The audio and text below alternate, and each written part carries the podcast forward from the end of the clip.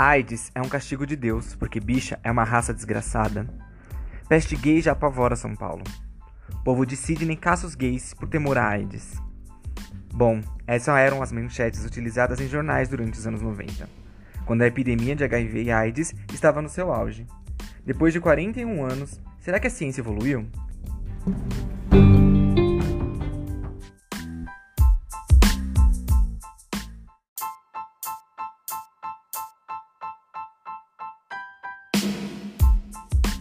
Oi pessoal, tudo bem? Sejam muito bem-vindos a mais um episódio de Fala Cai, um espaço de liberdade, amor, aceitação para os manos, as minas e as monas.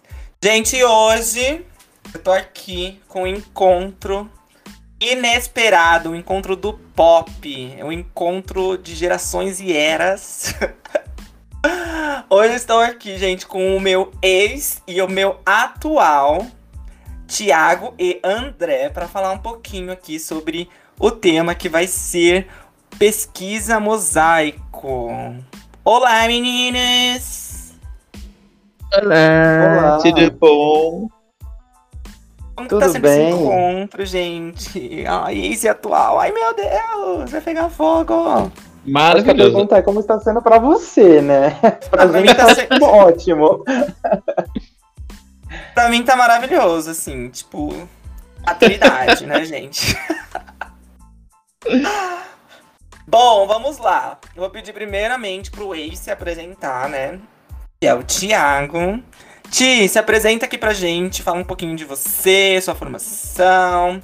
E você é o voluntário, né, dessa pesquisa, então fala um pouquinho aí é, para se apresentar sobre você, como que tá sendo ser voluntário. Apresente-se.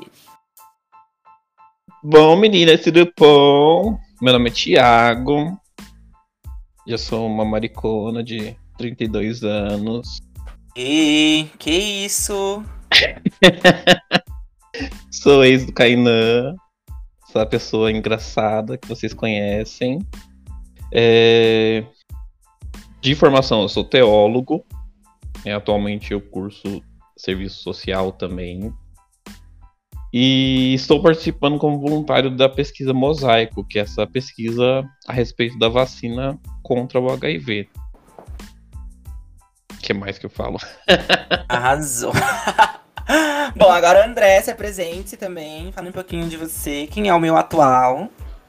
Olá, meu nome é André. Vou fazer 32 anos daqui um mês exatamente, dia 2 do 7. A minha formação é administração, trabalho nessa área tem mais ou menos uns 16 anos e estou aqui nesse papo bacana e quero aprender aí junto com vocês dois e discutir aí esse assunto que gera bastante tabu aí na cabeça de muita gente. Bora lá. Peraí, eu tô... Vi... Oi? Eu tô, eu tô vendo um padrão, né? 32, Isso que eu ia 32. falar. Vocês podem ver que eu tenho um padrão de homens, né? Eles têm que ter 32 anos. Então, ano que vem, quando o André fizer 33, eu falo beijinhos, beijinhos, e procuro outro de 32.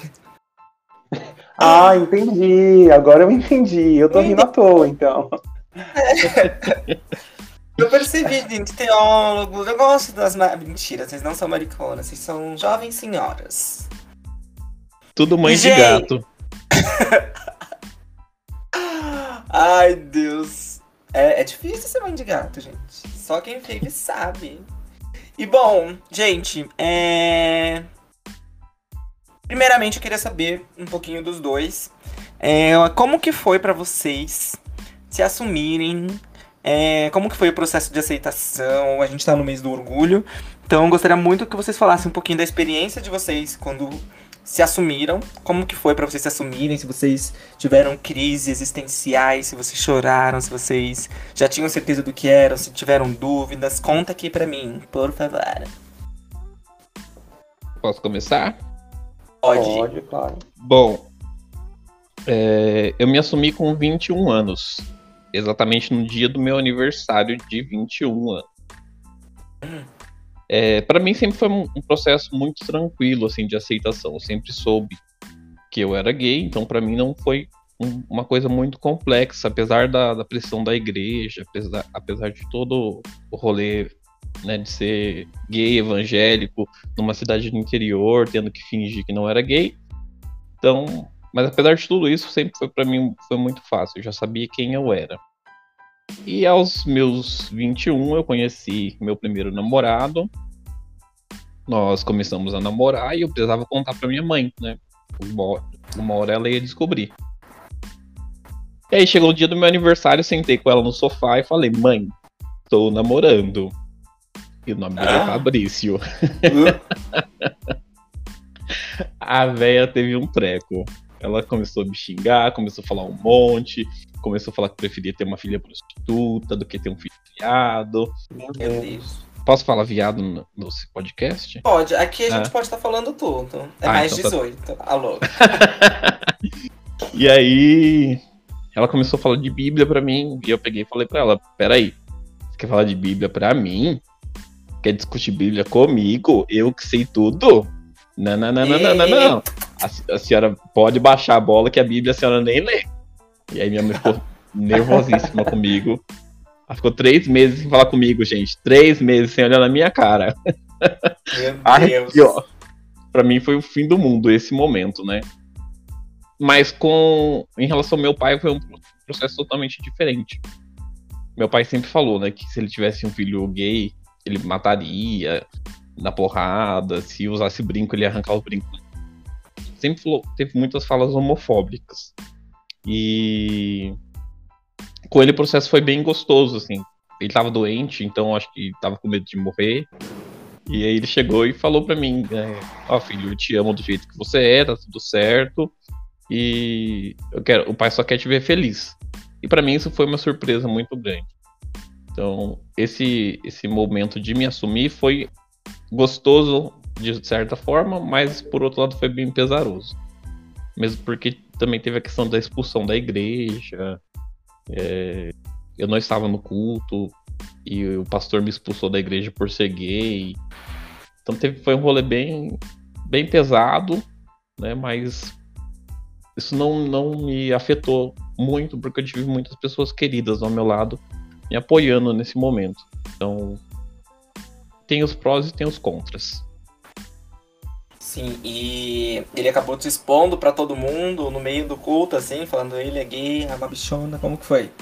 Culto de Santa Ceia, né? Pra quem é evangélico sabe, né? A importância do culto da ceia. É, Eu não estava no culto, por causa que eu já estava namorando, né? então não ia no culto tomar Santa Ceia, porque eu não iria tomar, então as pessoas iam ficar falando sobre isso. E minha mãe foi. E aí, no- durante o culto, o pastor pegou e falou assim: o irmão Tiago está sendo expulso da igreja por práticas homossexuais. Meu Deus. Uau. Na época eu era, era muito ingênuo, né? Então não, não soube agir correto. Hoje em dia teria metido um processo lindo nele, ele tinha ganhado muito dinheiro às custas daquela igreja. Mas Ia É. ficar re- bem rica, bem bonita aqui fora. na época eu fui muito ingênuo, eu não, eu não soube assimilar direito as informações. né? Fiquei mais preocupado com como a minha mãe ia reagir a tudo isso do que com os reflexos que isso teria sobre a minha vida. E aí nisso eu perdi a igreja que fazia parte, não pude mais participar de nenhuma outra igreja, porque todas as igrejas ali da cidade conversam, né? Então todo mundo ficou sabendo ao mesmo tempo que o Thiago era gay. E só que é, no ambiente de trabalho, apesar de ser uma cidade pequena e todo mundo saber, eu tinha pessoas ali que eram muito queridas e que me apoiaram bastante. Então isso me, de certa forma, me. Como posso dizer? Me deu um aconchego que eu não tinha na família, não tinha mais na igreja, e isso também me aproximou de pessoas muito queridas. Eu fiz muitas boas amizades nesse período. Foi uma maneira de conseguir enfrentar a situação toda e esse choque que foi o pastor me expulsar da igreja. Sim, foi o pessoal que te abraçou, né? Te, Sim. te acolheu aí nesse momento. Uhum. Eita. E André, e você? Como que foi seu processo? Uau. Pra mim, eu digo que o processo foi mais comigo, não com minha família, né? Eu sempre tive uma família, embora todo mundo tem problemas familiares, acredito eu, mas eu sempre tive uma família que te- passou bastante calmaria nessas questões para mim, principalmente porque eles não entendiam e não conheciam e para eles tanto faziam. Né? Então, como eu nasci num berço evangélico, sempre fui da Assembleia de Deus e tinha que usar os trajes sociais e um monte de outras questões, então para mim o conflito foi comigo mesmo, para eu poder me conhecer, eu poder me aceitar. Então eu esperei aí eu praticamente chegar próximo à maioridade para poder ter peito de não renunciar à igreja, né? Porque a gente não é que a gente renuncia à igreja, renuncia a Deus, né? A gente renuncia ali é, toda aquela doutrina, aquela tradição que não é para nós, né? Não é compatível, né? Eu acredito muito em compatibilidade. Então, é, ali próximo da minha maioridade, não vou me lembrar exatamente quando foi, mas basicamente eu comecei ali a já evitar a prática religiosa e conheci pessoas e já fui trabalhar no call center e todo mundo sabe como é o call center.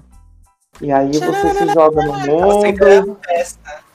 Aí você se joga no mundo, principalmente com essa idade ali, 18 anos, você acha que você é imortal, que nada de mal vai te acontecer, que você tá na flor da idade, que você precisa ficar com o maior número de pessoas possíveis, e que na verdade não é nada disso, né? Todo mundo sabe que não tem nada a ver uma coisa com a outra. E aí eu fui pro, digamos assim, pro mundão, né? Conheci o mundão, e que se hoje não fosse esse mundão que eu tivesse conhecido, eu não teria sido, não, não seria a pessoa que sou. Então, é, abandonei os meus pais por opção própria. Eu fui embora ali quando eu tinha mais ou menos 19, 20 anos. Fui morar sozinho no interior, fiz a minha faculdade, fui ali fazer a minha vida totalmente independente. Então, acho que se não fosse essa quebra com a religião, talvez hoje eu seria dependente de muitos outros aspectos, né? Então eu consegui ali entender o que é viver sozinho, o que é arcar com responsabilidade sozinho, sem ter ali as asas da mãe, do pai para poder falar o que deve ou não ser feito. Passei muito perrengue porque é muito difícil. É, eu acredito que o Thiago sabe disso. Para quem mora sozinho, é, é um processo muito complicado, principalmente quando você não tem assim é, os, familiares próximos, né? E no meu caso eu estava 110 quilômetros de distância. Então não é tão longe assim, mas também não podia uma dor de barriga pegar um simples ônibus e vir ver minha família e falar, oi, vim almoçar porque hoje eu não consegui é, comprar alguma coisa para mim comer. Então é bem complicado assim. Então apanhei muito da vida até poder chegar no momento em falar, não, eu sou realmente o que sou e dane-se o que pensam e é isso. E processo mais assim para minha família foi mais a questão do tipo por que ele decidiu sair? E na verdade eu acho que eu decidi sair não por uma escolha do tipo preciso crescer. No começo foi mesmo meio que muito por medo da aceitação. A gente passa muito por isso. Né? É, todo mundo que assume aí a sua sexualidade passa por essas questões né, internas e para eu poder me assumir, eu poder me aceitar, eu, eu, comigo mesmo, foi um processo muito dolorido por questões da, da igreja, da Bíblia, do Espírito Santo, e você fica com uma série de fatores ali dentro de você, você abre várias feridas ali desde a sua infância e você começa a passar por um monte de processo até que você chega no momento em que você chuta o pau da barraca e fala: não preciso de nada disso, eu vou viver minha vida e dane-se que os outros pensam ou que deixam de pensar e bora lá, segue o baile que atrás vem gente, a gente que tá vindo é muito grande e a gente não pode ficar para trás. Vamos trabalhar, vamos estudar e e ter alguma coisa concreta e não é só festa, não é só farra, como muitos acham, né, que a vida gay é só promiscuidade, não, na verdade não é isso, né? Então é isso. Arrasaram. Mas é, pegando um pouquinho da história dos dois, né? Acho que até um pouquinho da minha, quando se fala de religião, a gente vê que um lugar, né, que era pra gente ter um refúgio, para ter uma segurança, é, é o lugar onde mais acaba machucando as pessoas, né? Então, conheço bastante pessoas, acho que vocês também, é, que sofreram exatamente por pela religião ali, pelo é, o que o pastor ia falar, o que o pastor ia pensar, por essa exposição diante da, da igreja, né? Que acaba prejudicando, respingando nos familiares, nos parentes, é, e na própria pessoa mesmo, né? Que se sente é, incapaz de estar ali buscando a Deus, adorando a Deus, e acha que vai para o inferno simplesmente por não seguir os padrões aí impostos pela sociedade. E eu acho que hoje a gente tem tido uma. A gente está num momento, né? Em que isso tem se potencializado muito, de acordo com o nosso governo, com os posicionamentos que vemos aí, né, de pastores. E isso é muito, muito triste de ver, assim, ver um lugar onde era pra gente ter abrigo, onde era pra gente ser aceito, nos excluindo, nos julgando, nos condenando ao inferno. E fazendo o papel oposto, né, do que uma igreja, né, do que um templo deveria fazer. Nisso, né, não, não só agora, mas acho que de muito tempo atrás a igreja vem com esses com essa fazendo esse papel, infelizmente, de exclusão, né? E não seria diferente quando se fala aí do HIV, né? Acho que hoje é muito menos, mas lá atrás eu vejo que pessoas eram julgadas por terem HIV pela igreja, eram tratadas como promíscuas, homossexuais, como, como uma doença, né, homossexual. E como que vocês veem isso, né? Como que vocês veem essa, essa questão do, do HIV com a questão da religião nos dias de hoje, assim, antes da gente entrar de fato no tema? Bom, é, você sabe que o tema do meu TCC foi exatamente sobre isso, né? Nós falamos bastante sobre a questão da soropositividade dentro das igrejas cristãs. No caso, a minha pesquisa foi sobre igrejas inclusivas. E é muito comum dentro das igrejas inclusivas esse perpetuamento de uma fala preconceituosa, de um estigma para as pessoas que convivem com HIV. É muito, muito, muito comum. É, a minha pesquisa foi motivada exatamente por identificar essas falas nos círculos de amizade dentro da igreja, de pessoas próximas que, que chegavam até mim para desabafar e contar sobre a sorologia delas, mesmo sem, sem ter necessidade, mas porque elas precisavam ter algum amigo, alguém perto que elas pudessem contar o que elas estavam passando e encontrar, né, de alguma forma, um, um, abraço, um carinho que elas não estavam encontrando em outras pessoas por causa do preconceito. E aí, muitos pastores e, pastoras, né, eles são perpetuadores desse discurso preconceituoso e estigmatizante para as pessoas que vivem com HIV. Já, é, durante a, a, a minha pesquisa, né, durante a entrevista com um dos pastores, ele chegou a usar o termo aidético. É, Meu Deus! E é, é para mim foi um choque, porque é, é uma pessoa que trabalhava com pessoas que vivem com HIV, e aí ele usar um, uma palavra tão forte, que é uma perpetuadora né, de preconceito, que a gente não usa mais, abomina essa palavra. E aí, para mim, foi um choque de realidade assim, muito grande, perceber que não só os membros da igreja traziam esse discurso preconceituoso, mas os próprios líderes que deveriam é, ser cuidados, ser abrigo, ser um porto seguro, ser proclamadores da graça de Deus, eles também continuavam é, disseminando essas falas preconceituosas. Sim, e junto das falas, né, querendo ou não, uma atitude, né, tipo, a pessoa ali que vivia com HIV, quando ouvia uma coisa dessa, acabava sendo machucada também, né? Não só é, não só isso, né? É, é, muito mais profundo, é muito mais enraizado, né? Não é só as falas, realmente. É, tem todo o comportamento que isso provoca. Eu lembro de uma vez que nós estávamos no, no final de um culto de jovens na igreja, e aí tava rodinha de, de amigos conversando tal. E aí um dos rapazes sentiu a necessidade de expor a sorologia de outra pessoa pro grupo inteiro, usando coisas muito pesadas, assim, sabe? Uma, ele não tinha o direito de fazer isso, porque não é a vida dele, não é a sorologia dele. E outras pessoas debochando, dando risada. Eu me senti extremamente incomodado. Na época eu não tinha muito conhecimento sobre HIV, não, não entendia muito sobre HIV, sobre AIDS, nada disso. Então, para mim, eu só, só, me sentia incomodado naquele momento. Eu não sabia como, como reagir à situação. E isso me motivou a pesquisar mais sobre o assunto, a conhecer mais. E, e isso acabou desencadeando no meu TCC, né? Arrasou. E arrasou quando foi a nota do TCC? Foi 9,75. Tá vendo, querida? Olha, vai, vai achando. Porque os Mackenzistas são homofóbicos, são preconceituosos e eles quiseram me tombar, mas eles não conseguiram, porque eu tinha uma orientadora maravilhosa que lutou por mim até o final e me garantiu meus 9,75.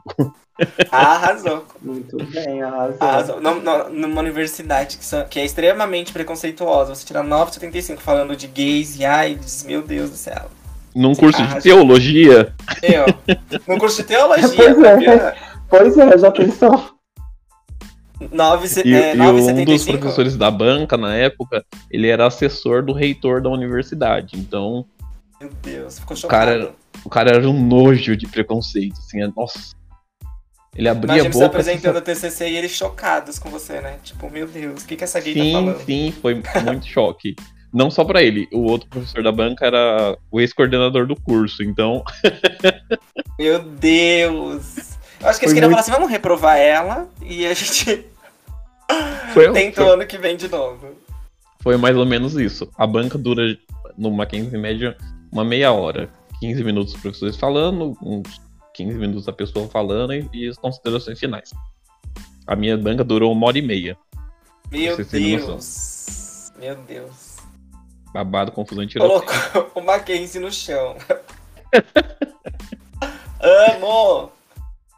E você, André? Bom, é, eu não estudo muito sobre o tema é, HIV, mas a gente se coloca muito no lugar do próximo, principalmente pelo que o Thiago acabou comentando aí, em uma outra pessoa fazer abertura aí.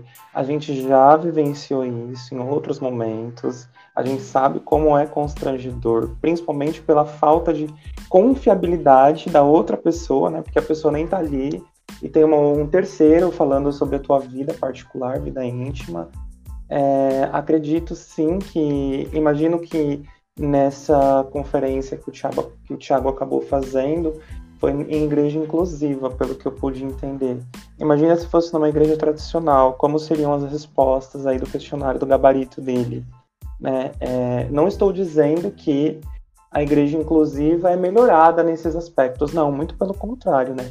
Ainda existe aí muita coisa a ser feita em relação a isso, mas o que eu quero dizer é que existe aí um preconceito muito enraizado e até mesmo uma falta de conhecimento, né? Quando a gente não conhece um tema, a gente tem medo, a gente se assusta, a gente não quer muitas vezes nem entender o que está acontecendo, né? E na verdade não é sobre isso, né?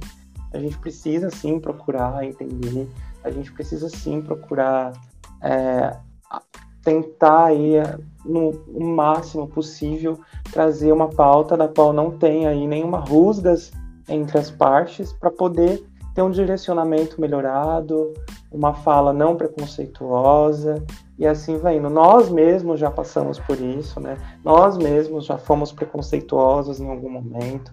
Nós mesmos todos os dias já caímos aí em diversas falas da qual ah, há dois, três anos atrás eu pensava diferente. Sim, você evoluiu, você estudou, você procurou conhecer, né? Porque o que é diferente, de fato, ele assusta.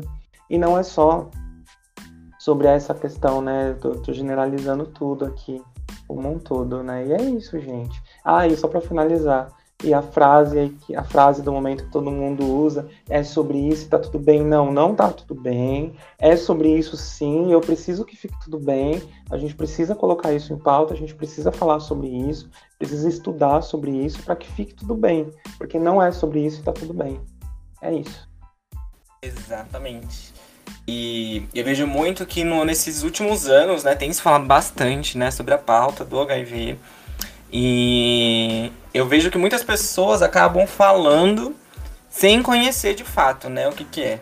Eles ainda, ainda trazem lá de trás aquela imagem de que, nossa, a pessoa com HIV, ela tá extremamente emagrecida, ela é fraca, ela vai passar o vírus para todo mundo, ela não tem direito à família, ela não tem direito a ser feliz, porque ela vai definhar e vai morrer com 30 anos. Eu não posso tocar nessa pessoa, não posso abraçar essa pessoa. Tem muita gente assim ainda, tá? Eu conheço pessoas assim.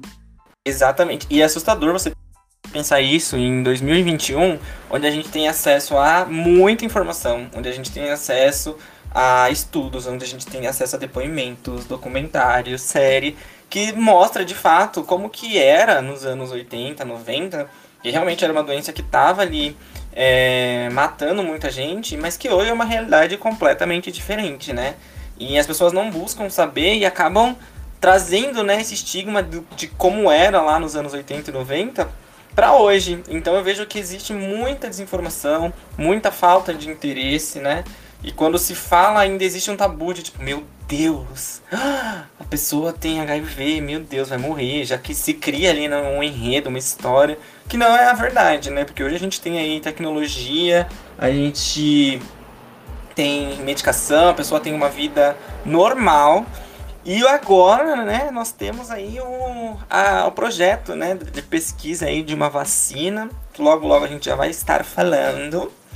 Mas antes de tudo isso, eu queria trazer pra gente aqui um pouquinho sobre o panorama ao longo das décadas, né? Do o que, que foi o HIV ao longo das décadas até hoje.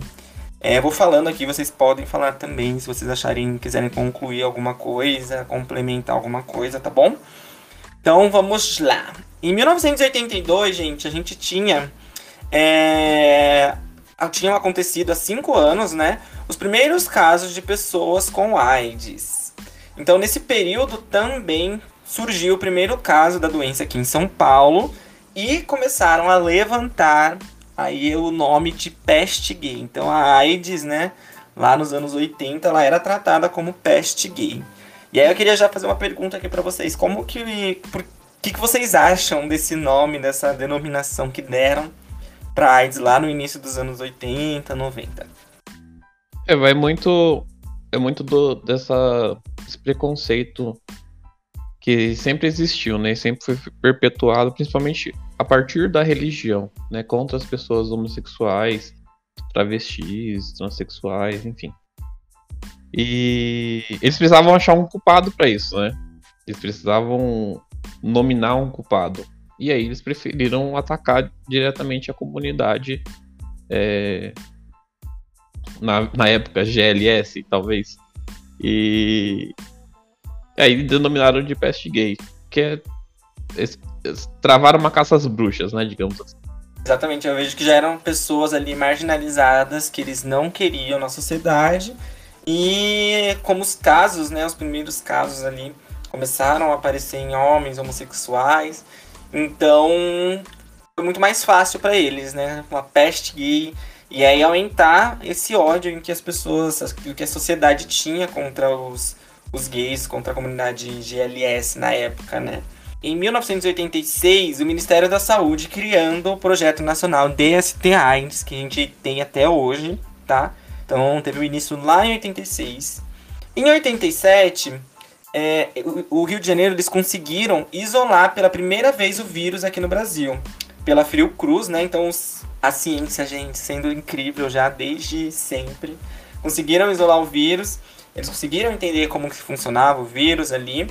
E nos Estados Unidos eles começaram a utilizar o AZT, que é o famoso medicamento que a gente vê aí nos filmes e séries, né, as pessoas tomando, e que era, né, no, nessa época o único medicamento que tinha para tentar conter os efeitos aí que o vírus causava no corpo, né?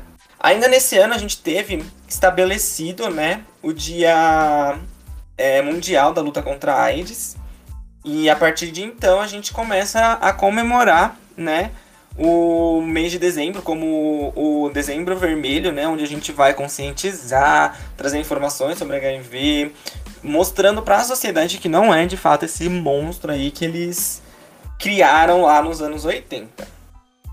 E aí a gente pula lá para 1991, quando o governo brasileiro passa a fornecer os antirretrovirais de graça, gente. Vocês têm noção do que, que é isso? forneceu uma medicação para um grupo de pessoas que estavam muito mal de graça, de graça, gente. SUS é maravilhoso. Devemos lutar pelo SUS. Ele tem há anos aí é, feito muita diferença na vida de muita gente. Bom, em 92 vale, a gente tem. Ah, pode falar. Vale nesse momento um fora Bolsonaro, né? Por todo Exato. o plano dele de desmonte do SUS, inclusive com o plano dele de desmontar o Programa Nacional de DST AIDS. Olha que sem noção, gente. Então, vale um fora Bolsonaro aqui nesse momento. Fora Bolsonaro, lá, genocida. Fora Bolsonaro. Fora Bolsonaro. Péssimo, nossa. Nossa. Bom, em 1992, né, a gente tem aqui em São Paulo o caso de uma menina de 5 anos que foi impedida de se matricular em uma escola pública por ser portadora do vírus, por viver com HIV. E aí o Ministério da, da Educação né, condenou esse ato e começou a entrar com ações para combater essa discriminação. Então você imagina como que era Hoje a gente fala muito de preconceito, né? Tendo a informação que a gente tem. Você imagina naquela época em que a informação ela era muito limitada e uma menina de 5 anos sendo é, notícia em jornais, sendo tendo sua vida exposta. Imagine a mente dessa criança também, né? Imagine como essa criança passou anos lidando com essa situação, né? Sim, toda a exposição simplesmente por ela viver com o HIV é, é desumano, né? É surreal a gente pensar nisso. Em 95, a gente tem um avanço né, nos, nos diagnósticos, então eles começaram a, a pesquisar mais pessoas, a trazer mais pessoas para serem testadas e aumentar os diagnósticos né, do HIV. E aí a gente tem neste momento um aumento de mulheres portadoras do vírus, né, vivendo com o vírus, e recém-nascidos também com HIV positivo. Em 96 é criado aí o, o coquetel, que é uma combinação de drogas e começou a ser aplicada em larga escala. Todo mundo aí conseguia, aqui no Brasil pelo menos, fazer o tratamento do HIV gratuito é, nos centros né, que existem aí, espalhados por todo o Brasil. E eles conseguiam fazer a, o uso dessa medicação para inibir o vírus. Nos anos 2000, um ano depois da boa nova de que os números de mortes em decorrência de AIDS haviam caído pela metade, inicia-se uma notícia muito triste mostrando que a incidência entre as mulheres que antes eram infectadas para 25 homens passa a ser de uma para cada dois homens. Então a gente tem um aumento aí de mulheres portadoras, né, vivendo com o vírus do HIV. E aí a gente chega nos anos 2000 em 2020, né, na verdade, onde a vacina contra a AIDS, contra o HIV, chega na fase final de testes pela primeira vez em mais de 10 anos. Então, em mais de 10 anos de pesquisa, a gente tem aí pelo, pela primeira vez a vacina chegando aí para testes. E aí que entra Tiago para falar um pouquinho sobre essa vacina, como está sendo só para lembrar que todas essas informações aqui que eu passei nessa linha cronológica do tempo, tá bom? Ela tá lá no saudeabril.com.br, História da AIDS. Então, se vocês quiserem dar uma lidinha, tem tudo por lá. Então, Ti, explica pra gente, né, como que é, o que que é essa pesquisa mosaico e como que você descobriu essa pesquisa, porque eu não, não conhecia, tinha ouvido falar alguma coisa por cima, mas não, não a fundo. Então como que foi, o que que é e como que você descobriu? Bom, vou começar primeiro falando como eu descobri a pesquisa. Depois a gente fala um pouquinho mais sobre ela, porque até então também não tinha muito conhecimento. Eu conheci a pesquisa mosaico durante esse processo do TCC. Eu vi, eu coloquei um alerta no Google, né, para notícias relacionadas ao HIV. Então, surgiu lá uma notícia uma vez sobre uma vacina para o HIV. Aí eu li, achei interessante a matéria, achei interessante o conteúdo ali, mas, enfim, passou, o, o tempo foi passando, e eu fui fazer um teste rápido uma vez, e aí tinha uma, um convite, né, para fazer parte do estudo mosaico. Se eu não me engano, final de 2019, começo de 2020, alguma coisa assim. E, e aí eu me inscrevi. Fui lá e me inscrevi, todo emocionado, todo feliz tal. E uma das perguntas do questionário é se a pessoa tem interesse em tomar PrEP. E aí eu já respondi, né, que eu tinha interesse, então já fui eliminado logo de cara. um dos, um dos pré-requisitos que eu vou falar mais pra frente para participar do, da pesquisa é não, não tomar PrEP. E aí, enfim, o tempo foi passando, deixei de lado esse meu interesse pela pesquisa, né, sobre, sobre o estudo mosaico. E a pesquisa também teve um tempo de parada, né, durante o começo da pandemia do coronavírus, então ficou bastante tempo parado em 2020 e retomou, se eu não me engano, em setembro de 2020 as pesquisas no centro de pesquisa. E aí, recentemente, eu fui novamente fazer um teste rápido. Né? É importante, gente, façam um teste rápido, pelo amor de Deus. Cuidem Exatamente, da saúde de vocês. Gente. É importante nós sabermos como, como está a nossa saúde, é importante nós buscarmos informações sobre ISTs, infecções sexualmente transmissíveis. Tem um surto de sífilis aí enorme acontecendo, porque as pessoas elas não estão se cuidando, elas não estão se testando. Então, gente, por favor, façam um teste rápido. E novamente eu vi lá o anúncio né, da pesquisa Mosaico. E aí eu preenchi os, os questionários deles lá virtualmente e fui convidado a participar. O que é, é a pesquisa Mosaico? É um estudo experimental de vacinas para verificar se essas vacinas conseguem prevenir contra o HIV. É um estudo muito importante, já está sendo realizado em vários países, na América do Norte, na América Latina, na Europa, conta com aproximadamente 3.800 participantes e é o único no mundo que está em fase 3 de testes, ou seja, fase em humanos. E nesse momento eles estão buscando responder algumas perguntas, né? Como não tem nenhuma outra vacina de comparativo, parte do grupo toma a vacina, parte do grupo toma o placebo. E eles estão buscando responder com esses testes perguntas como: é, essa é uma vacina segura? Ela vai trazer algum problema de saúde para a pessoa? Ela vai trazer reações graves ao, ao a pessoa tomar essa vacina? Como que o sistema imunológico dessa pessoa vai responder à vacina? Se vai criar os anticorpos necessários para prevenir ou combater uma infecção contra o HIV? E a gente acompanha né, as notícias sobre as vacinas da Covid, então a gente sabe o quanto que é importante, o quanto que é rigoroso, né, todo esse processo na ao eles estudarem a respeito de alguma vacina. E é importante nós ressaltarmos, né, como o Kainan já disse, nós estamos aí há mais de 30 anos na luta contra o HIV. E apesar do avanço nos antirretrovirais, né, que são as medicações, e nos métodos de prevenção, ainda é, não tem uma vacina, não tem uma cura né, pra, para o HIV. É uma epidemia que está durando aí tantos anos, já matou tanta Sim. gente. Então é, é uma coisa que já passou da hora, né? De, de encontrarmos uma cura, encontrarmos uma vacina para prevenir contra o HIV. Exatamente. Nós, nós temos, por exemplo, é, a história do paciente de Berlim, né? O Timothy Ray Brown, que foi considerado a primeira pessoa do mundo a ser curada do HIV, mas que infelizmente faleceu no ano passado, né, em decorrência do câncer. E mas essas notícias, elas não podem ser notícias isoladas, elas têm que ser notícias que fazem parte do nosso cotidiano. Nós precisamos receber notícias boas todos os dias, né? Ah, encontramos uma vacina mais promissora do que essa que está sendo estudada agora. Encontramos um, um, um, remédio mais eficiente, encontramos a cura para, para o HIV. Isso tem que se tornar Sim. parte do nosso cotidiano. E, e é bacana nós vermos que tem tantos cientistas dedicados a essa pesquisa, né? São vários países pelo mundo faz, participando desse mesmo estudo mosaico. E... Sim, várias pessoas se mobilizando, né, para fazer alguma coisa sobre isso.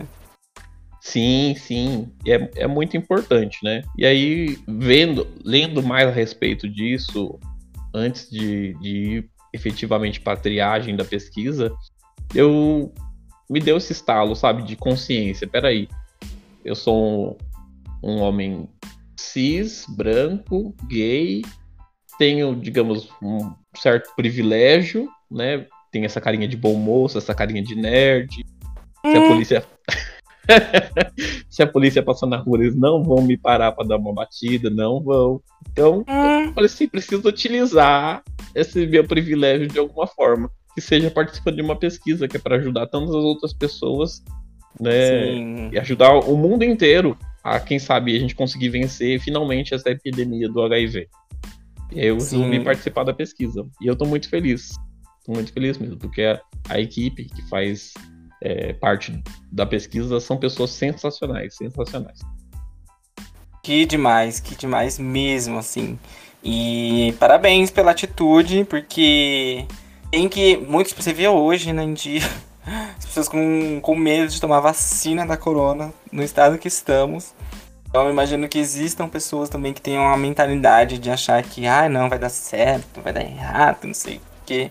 Então eu parabenizo pela coragem, parabenizo pela disposição em poder ajudar aí a comunidade e pessoas que tanto precisam de voluntários aí para que esses projetos, essas vacinas, esses medicamentos saiam do papel e vão de fato ali para a sociedade usufruir e se beneficiar, né? Precisam de pessoas aí que se coloquem à disposição para fazerem parte do, de, da pesquisa e dos profissionais, né? Parabenizar também todos os profissionais que se dedicam horrores para conseguir fazer é, tudo isso acontecer, que tudo isso seja real um dia, né? Que eu creio que logo menos teremos respostas positivas sobre tudo isso. Sim, sim. E tia, eu queria fazer, te perguntar, já que você começou a fazer, como que é, como que é esse processo de, de triagem? Quem pode fazer parte da, da pesquisa? E como que funciona essa vacina? Você vai tomar ela todo mês? Vai tomar uma vez por ano? Como que vai ser? Bom, vamos por partes, para eu não me perder. é... À vontade, eu já sou uma senhora, lembre-se disso. é... Bom, eu acho que, como a gente já tem falado muito, né, as informações elas estão postas aí diariamente. É... Temos a internet que facilita todo esse processo. Mas ainda falta, acho que, informação com clareza e simplicidade para a maior parte da população. Acho Sim. que nós precisamos falar mais sobre HIV AIDS, precisamos falar mais sobre precisamos falar mais sobre é, prevenção combinada, enfim, para que a gente consiga lutar mais efetivamente contra esse preconceito, contra esse estigma que ainda é presente na sociedade. Infelizmente, só em 2019, aproximadamente 42 mil pessoas foram infectadas com HIV. Nós tivemos 37.308 casos de AIDS. Então, as informações estão aí, a medicação está disponível no SUS. Ainda, ainda tem pessoas que o HIV está evoluindo até chegar ao ponto de se tornar AIDS. E ainda tem muitas pessoas morrendo de AIDS no país. Só em 2019 foram 10.565 óbitos por causa básica AIDS. Então, os números são muito alarmantes. Nós estamos nessa onda, infelizmente, de estarmos acostumados com, com um número de mortos elevados, né? Mas isso não pode acontecer. Né? São pessoas, são seres humanos, são pessoas que estão deixando família por aí, são o amor da vida de alguém. Então, são Exatamente. dados muito alarmantes e dados muito tristes. E, mas respondendo às suas outras perguntas, quem que pode fazer parte dessa pesquisa? É, para participar do estudo mosaico, eles selecionaram alguns grupos sociais que têm mais vulnerabilidade para o HIV. Então, eles selecionaram homens cis e pessoas trans que fazem sexo com homens cis e pessoas trans. Certo. Essas pessoas elas têm que ter entre, 8, entre 18 e 60 anos, ter HIV negativo, porque é uma vacina para prevenir contra o HIV. Certo. Elas não podem estar tomando PrEP, que é a profilaxia pré-exposição, porque o PrEP já é um estudo que tem a eficácia comprovada, é um método eficaz aí no combate ao HIV, então a pessoa não pode estar tomando PrEP, e ela tem que ter uma vida sexual ativa, mesmo com essa pandemia de coronavírus comendo solto por aí. Então, certo. Nos últimos seis meses, a pessoa tem que ter tido pelo menos cinco parceiros sexuais ou mais é, ou ter tido alguma, alguma IST, né, alguma infecção sexualmente transmissível. É, e também não pode estar num relacionamento monogâmico. Então, gente, vocês que são poliamoristas, vocês que são aí relacionamentos abertos, venham participar da pesquisa. Vocês são muito bem-vindos. Vamos lá, gente, vamos ajudar a pesquisa. As nossas irmãs evangélicas sintam muito, vocês não estão podendo participar, porque vocês são monogâmicas.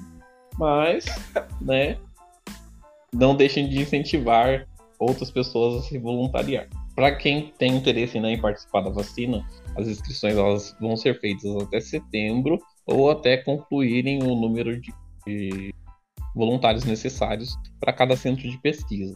Nós temos centro de pesquisa aqui em São Paulo, no Rio de Janeiro, em Belo Horizonte, e tem mais outras duas cidades que agora eu não me recordo quais são. Aqui em São Paulo, a pesquisa está sendo realizada através da Casa da Pesquisa do Centro de Referência e Treinamento em DST AIDS, que fica ali no IST AIDS, né, que fica ali no metrô Santa Cruz. É, vocês podem conseguir mais informações no Instagram deles, que é pesquisacrt, ou no site né, pesquisamosaico.com.br.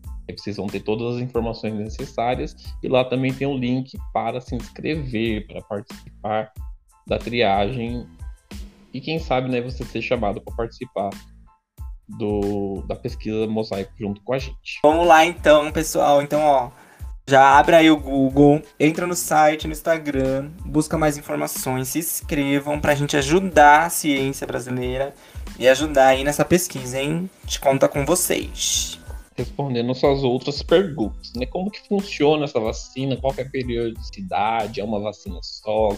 Como que é esse rolê todo? Bom, são quatro vacinas que nós vamos tomar no decorrer de um ano somente depois de dois anos e meio, às vezes até três anos, vai depender de quando o último participante começar a tomar a primeira dose dele. Então, só no final de todo esse rolê que nós vamos descobrir quem tomou placebo e quem tomou a vacina. Os estudos sendo Sim. divulgados e a vacina, eles mostram, mostrando uma eficácia da vacina, aí quem tomou placebo vai ser convidado a tomar a vacina. Então, é um uhum. momento muito. Show muito legal, assim, e cheio de ansiedade, né? Porque a gente não sabe o que, que a gente tomou. o que, que eu tô tomando? eu conheço o pessoal que eles fizeram. participaram da pesquisa da Coronavac. E eles estavam na agonia para saber se eles tinham tomado placebo ou a vacina de fato, né? Aí no fim da pesquisa tinha um moço lá que ele jurava que ele tava tomando a vacina e a dele era placebo, tadinho. ah, que dó. depois ser vacinado, tá ótimo. É, que engraçado. E aí, essas quatro doses, a gente toma de três em três meses, né? Uh, são dois tipos de vacina. A primeira vacina é uma vacina de vetor viral, ou seja, eles pegam um, um adenovírus, que é um vírus muito comum em resfriados e infecções respiratórias. Eles enfraquecem esse vírus em laboratório e ele recebe uma sequência sintética do HIV para ah, que para que o quando ao tomar a vacina, né, nosso corpo ele consiga identificar essa o, adenovírus, né, que foi posto no nosso corpo com essas modificações sintéticas do HIV e possa produzir os anticorpos necessários para combater o uhum. vírus em caso de uma infecção com HIV. Essa vacina ela é tomada em duas doses com intervalo de 30 dias. Então, as duas primeiras doses são essa vacina de vetor viral. Legal. Há outras, as outras duas doses, as duas últimas, elas são uma vacina de vetor proteico. Eu não sou da área de saúde, tá, gente? Estou falando aqui as coisas que eu pesquisei para poder falar para vocês e que eu entendi nas conversas que eu tive lá no, no, na casa da pesquisa. Essa vacina de valor proteico, né, de vetor proteico, ela é uma proteína artificial chamada GP140. Uhum. Ela é muito semelhante a, a, uma proteína que é encontrada na parte externa do HIV. Então, por isso que ela está sendo usada. E essa proteína ela foi copiada em laboratório de duas maneiras. Uma é a partir de uma cepa do HIV chamada tipo C, que é encontrada no sul da África. E a outra ela foi copiada e transformada em uma mistura que representa muitas cepas, né, muitos subtipos do HIV encontrados por todo mundo. que é conhecida como mosaico, né? Aí o nome da pesquisa vem a partir disso. Legal. E essa vacina de vetor proteico, ela é misturada com adjuvante de fosfato de alumínio. O alumínio já é utilizado em outras vacinas, por exemplo, da hepatite A, hepatite B, tétano. É, então, serve para aumentar né, a resposta do nosso sistema imunológico a essa vacina que está sendo aplicada. E ela é aplicada como uma, um reforço a essa vacina de vetor viral. Por quê? Porque o HIV ele tem vários subtipos, né? Ele, ele se modifica muito facilmente no, no corpo Sim. humano. Então, o sistema imunológico precisa receber essas várias é, informações para que ele consiga responder adequadamente em caso de alguma infecção com o HIV. Certo. Nossa, muito, muito, muito legal. Então você vai acabar tomando mais de uma vacina, né? De diversas formas para fazer parte dessa pesquisa. Show. Show. E, e... e, essa vacina é exclusiva só para HIV, né? Sim, sim, é uma vacina exclusiva para o HIV. Então o pessoal pode achar, oba, inventar a cura lá, vamos todo mundo vacinar, podemos aí praticar o ato sexual sem nenhum preservativo e tá tudo bem. É muito importante você salientar isso, André. Não só, não só a vacina, né?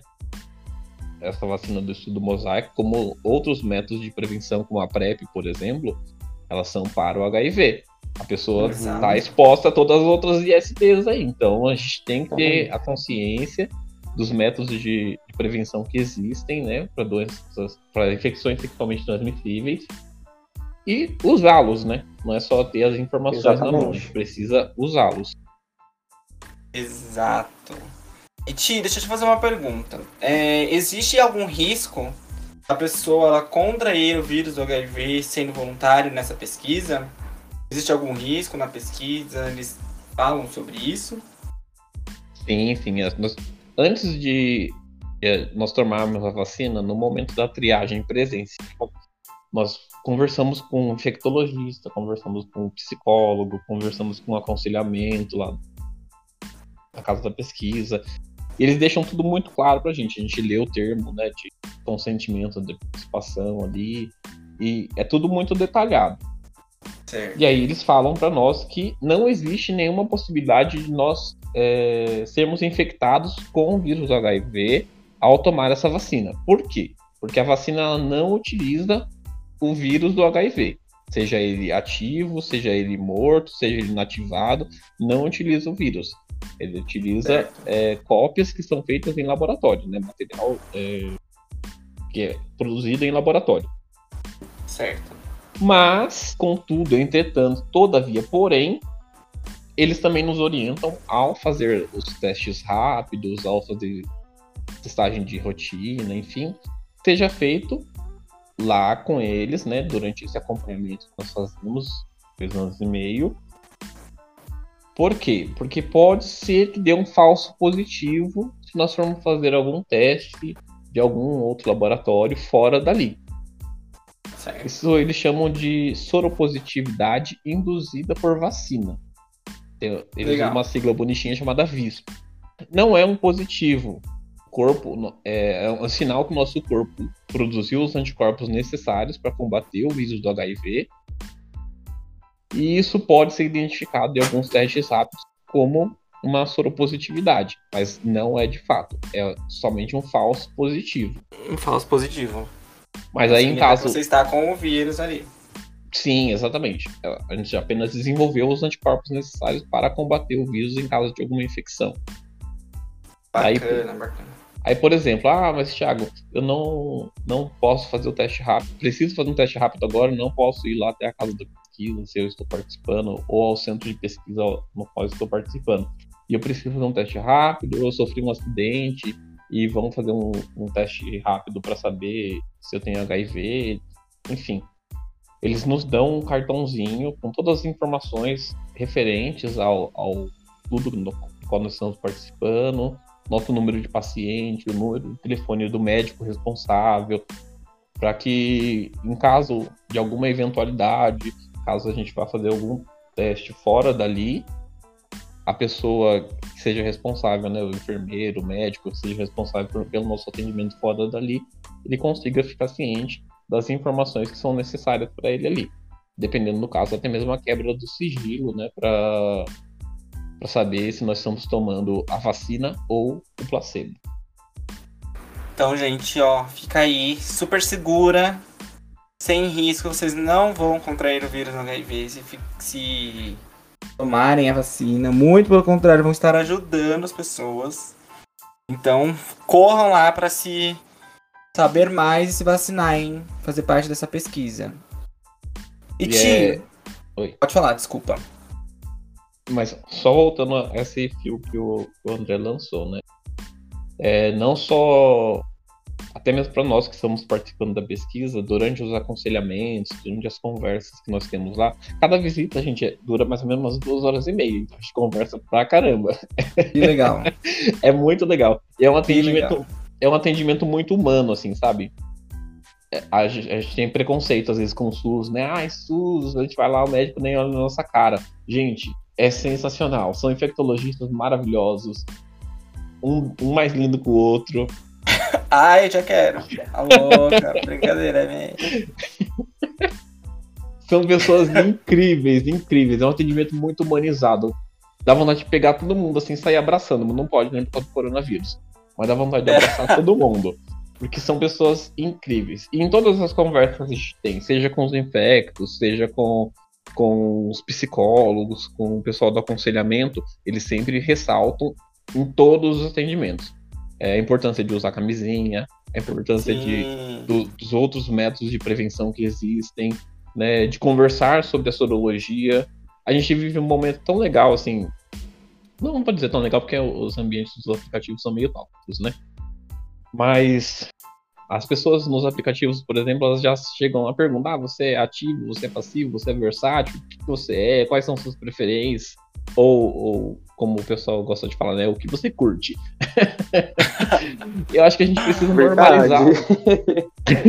acho que a gente precisa normalizar o discurso sobre a sorologia, sobre saber como está a saúde, de quem a gente está transando. Sim, Porque... com certeza. Sim, com certeza. Porque a gente pode estar exposto a várias situações aí que podem não ser agradáveis, né, no futuro. Então, acho fazer que é o nosso gente... papel, né?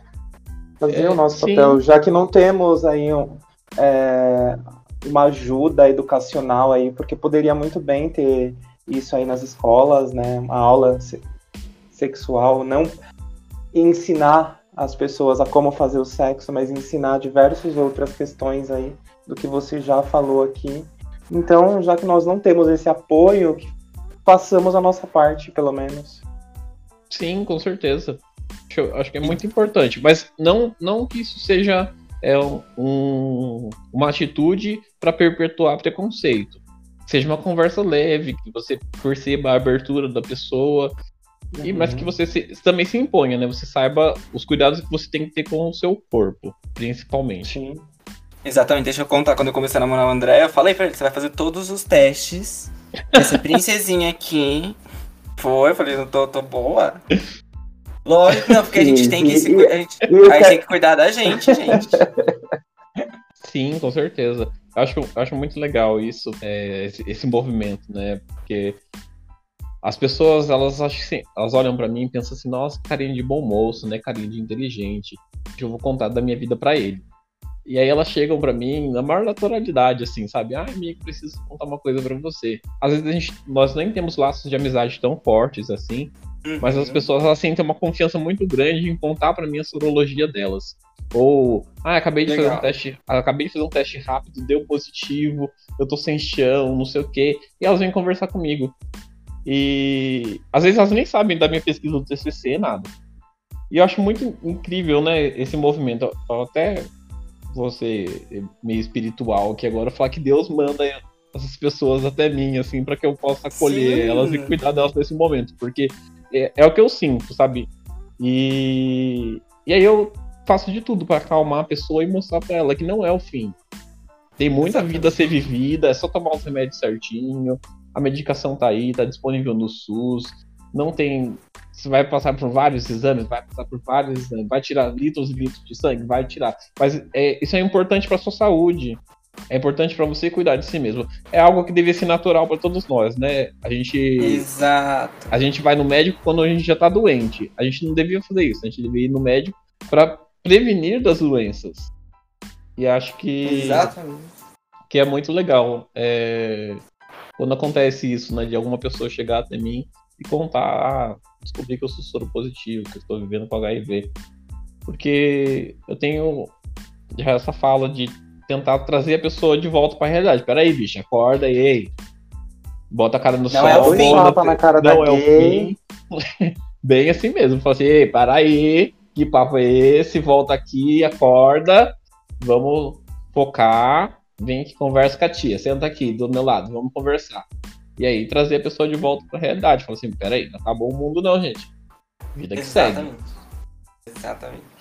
Não é o fim, gente. É um novo recomeço maravilhoso de um novo tempo. Você vai se cuidar, se tratar e viver sua vida super bem. Não, não se deixem, se você tem um diagnóstico positivo, não se deixa bater aí pelo que é, as pessoas vão pensar, as pessoas vão dizer, é, o medo, lógico que vai existir, mas vida que segue, levanta a cabeça, se precisar, busca ajuda psicológica, o SUS oferece psicólogo de graça, mas não parem, não desistam, porque a vida ela é maravilhosa e vocês têm tudo para ser felizes. Não é mesmo, meninos? É exatamente isso. Sim. E deixa eu perguntar, Ti. As pessoas sabem que você está fazendo parte da pesquisa. Você já sofreu algum tipo de preconceito? Ou alguém já falou, nossa, mas como assim? Para com isso.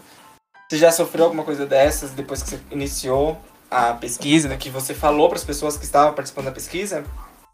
Nem todo mundo sabe, né? Por exemplo, no meu trabalho eles não sabem. Descobri quando eu saí esse podcast. Vai descobrir, gente. Oi, gente, tudo bom? Vocês vão estar sabendo hoje.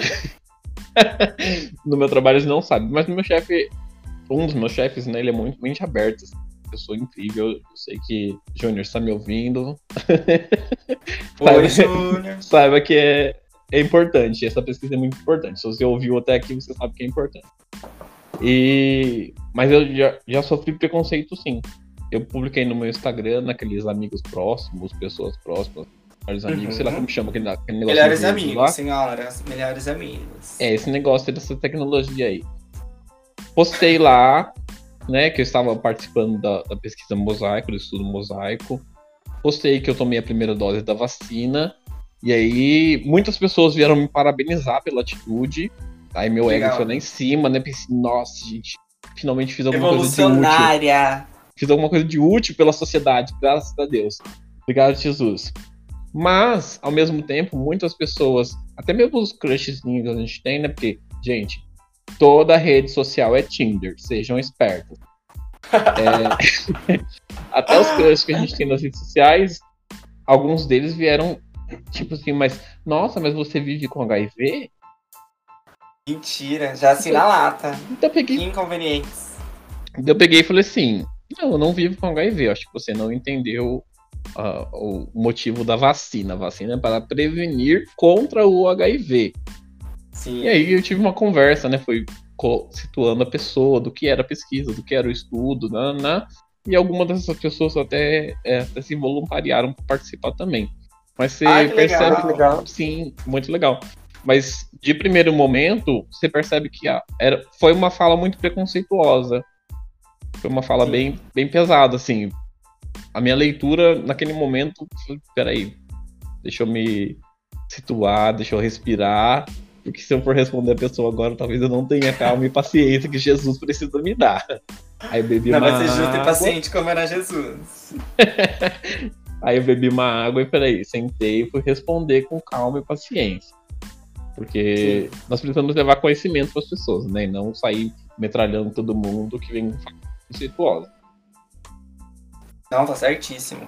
E que legal que você viu que tem pessoas. Você acabou incenti- incentivando outras pessoas também, né? A participar através de você postar e mostrar pra eles que de fato você tá fazendo alguma coisa ali legal e mudando, né, de certa forma aí uma, uma realidade que hoje aí é, tem, lógico, sido transformada, Mas que quem sabe daqui a alguns anos consiga modificar mais e mais e mais e mais, evoluir mais e mais. E você vai ter feito parte disso. Deve ser um sentimento muito legal, muito bacana mesmo. Vocês querem saber como que a minha mãe reagiu a essa ah, notícia? é, conta, conta. Surto. Estávamos em casa, jantar de família. Meu Deus. Você gosta de fazer a novela, né? Deus. Eu tinha, eu tinha ido no dentista, né? Eu passei na casa da minha mãe, né? Respeitando todos os protocolos, gente, máscara, álcool em gel, todas essas coisas, né? E aí foi. Aí fui lá, passei lá, fazia tempo que eu não via minha mãe. E aí estávamos sentados na mesa comendo. Eu me peguei e falei, mãe, preciso contar que eu estou participando de uma pesquisa para você. Ela conta para mim. E mãe, é uma pesquisa de uma vacina para prevenir contra o HIV. Hum, Aí tava eu, minha mãe e meu irmão, meu irmão caçula. E aí o, o meu irmão parou, né? E tava comendo e parou, ficou olhando na minha cara. aí ele olhou pra cara da minha mãe pra ver qual que era a reação dela e ficou estático, ele não sabia o que falar. E a minha mãe virou assim pra mim e falou assim: Nossa, credo! Eu falei assim, ela mãe, falou? não é- ela falou, gente, fiquei em choque. Assim, meu Deus do céu, mãe, Meu pelo Deus. amor de Deus, eu estudei tanto pra falar sobre isso no TCC. E con- conversei tanto com a senhora. Mas Você eu não tava lá no dia, mãe. Você me decepciona desse jeito? Aí eu sentei, falei pra ela o que que era vacina, conversei bastante, esclareci. Lembrei ela que a gente tem uma conhecida, uma senhora já de mais de 70 anos que vive com HIV há muitos e muitos anos. De- Desde quando eu tinha 5 Nossa. anos, essa senhora ela vive com HIV. Então, Caramba, já, que legal. Já tem muito tempo, gente. Sim. Ressaltar que sou uma marihuana. Ai, meu Deus. Ei, terapeutas, por favor, me mandar mensagem pro E- Thiago. E aí eu relembrei minha mãe dessa senhora, da importância, né, que, é, que essa vacina tem no combate à epidemia do HIV. E aí ela já olhou com outros olhos também a situação. Foi um outro momento também muito legal, assim, de trazer conhecimento, não perpetuar esse De... Você vê que loucura, né? A sua mãe, que anos atrás aí nem falava com você, conseguiu te escutar numa situação é, que poderia ter dado um outro surto, né? Mas escutou, entendeu e apoiou aí, né? Nessa, nessa sua decisão de fazer parte desse, dessa história aí. Sim, foi muito gostoso. Gostoso. Ai, que demais, Ti. E pra gente encerrar, tem uma última pergunta pra você. O pessoal já vai seguindo a gente nas redes sociais, tá? A gente é linda e bonita lá também. É... Qual que é o seu Instagram, Thiago? Arroba Capitão Tilápia. Arroba Capitão Tilapia. André, é o seu. Arroba André Underline Lizardo. E o meu, bem bonita, fala Kai Underline. Sigam a gente lá, tá bom? Vai ter durante esse mês aí vários conteúdos legais. E Ti, eu quero saber de você, como que você vê o posicionamento da comunidade LGBTQIA+, quando a gente fala de HIV? É, Você acha aí que as pessoas ainda têm esse estigma do passado? É, Como que você enxerga isso hoje? ainda tem muito estigma. Eu acho que essa geração mais nova que tá vindo agora de novas POCs, elas ainda não assimilaram muito bem a informação. Não é como elas não viveram, não viveram a década de 80, década de 90, quando a epidemia de, de HIV era uma coisa mais assustadora. Então acho que elas não buscam muitas informações sobre essa época. É, isso é a minha percepção da situação. Posso Sim, totalmente sim. equivocado. Sim, Mas eu acho que nem, nem só da comunidade LGBT. Eu vejo um primo meu que ele pegou e. Ai, que quase falei o nome. E. Não pode estar falando. Sem, sem esposa. Sim. E aí ele tava lá, tipo, pegando as menininhas e tananã. E eu, tipo, você tá usando camisinha? Ele, ah, às vezes. eu-" Fala, mas você sabe que. Mas, ah, mas não, mas eu uso pra não engravidar. E eu, tudo bom. Não é só engravidar, não, gatinho. Você tem que fazer exame. Fazer teste, já fez. te- Não, não, para, para com isso, pô. Falei, não, para com isso, não, você tem que se testar. Você tá tendo uma vida sexualmente ativa, não é assim. e faz sexo sem camisinha. E, ah, mas ela tomou a pílula. Falei, mas a sua preocupação maior é, é ela engravidar? Não é assim, não. Tem que, tem que fazer exame, tem que se testar, tem que se cuidar. Não só pelo HIV, né? Sífilis, hepatite e diversas outras doenças sexualmente é, infecções sexualmente transmissíveis estão aí. E eu vejo que os jovens não estão nem aí mais. Tipo, eles focam muito o pessoal hétero, tipo, ai, em não pegar. em não engravidar. Ou o pessoal LGBT acha que já tem a medicação, então acaba sendo mais fácil. Mas, gente, não. Vamos se cuidar, se cuidar da nossa saúde e buscar informação. Eu vejo que o pessoal mais novo ainda tá muito numa vibe muito diferente, assim, tipo. Meio é, que, é curtição. Exatamente. É curtição, é prazer, todo mundo quer gozar, todo mundo quer ser feliz. E tá certo, todo mundo tem que gozar e todo mundo feliz. Mas Com tem certeza. que se cuidar também. E as informações, como a gente já falou né, durante toda essa nossa conversa, as informações estão aí, são de fácil acesso. Existem inúmeros métodos de prevenção, não só né, contra o HIV, outros ISTs, até mesmo gravidez, enfim. As informações estão aí. Só que eu acho sim. que às vezes elas não chegam de uma forma clara para a população.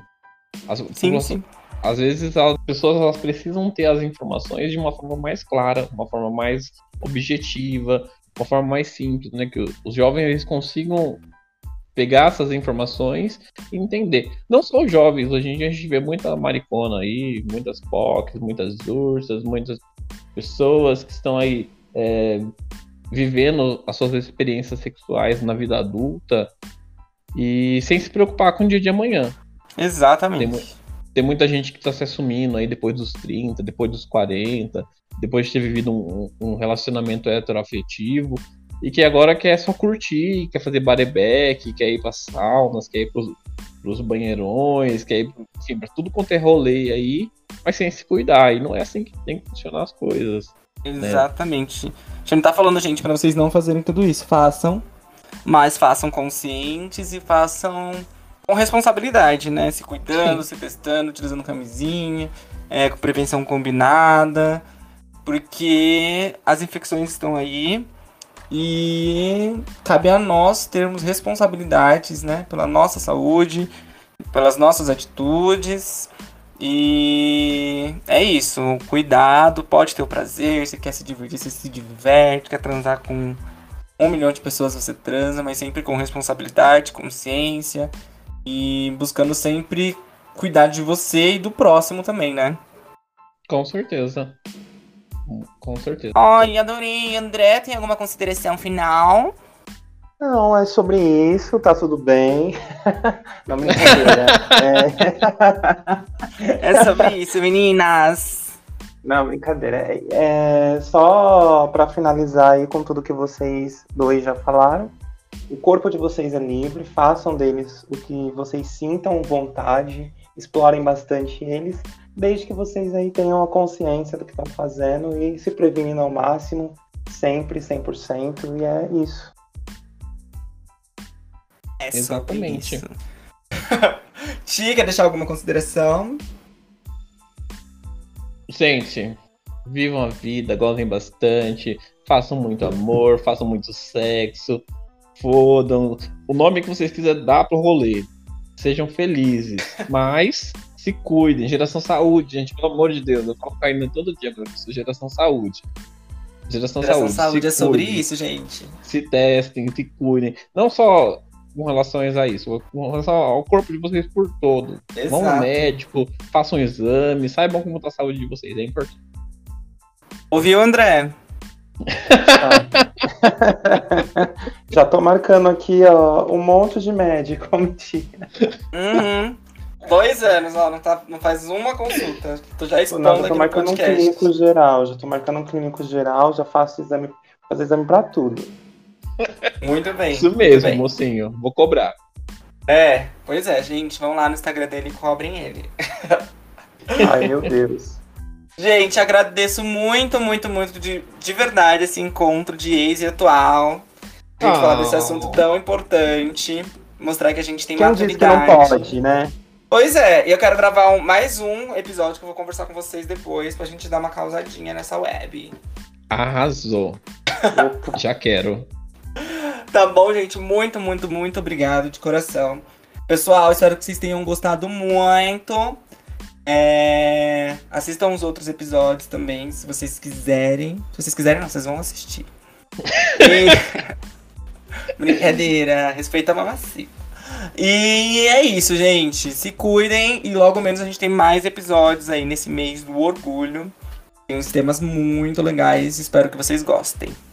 Meninos, beijos. Beijo, obrigado pelo convite. Beijo. Thay. Imagina, Ti, brigadão, André, muito obrigado. E é isso, gente. Beijo, se cuidem. Beijo.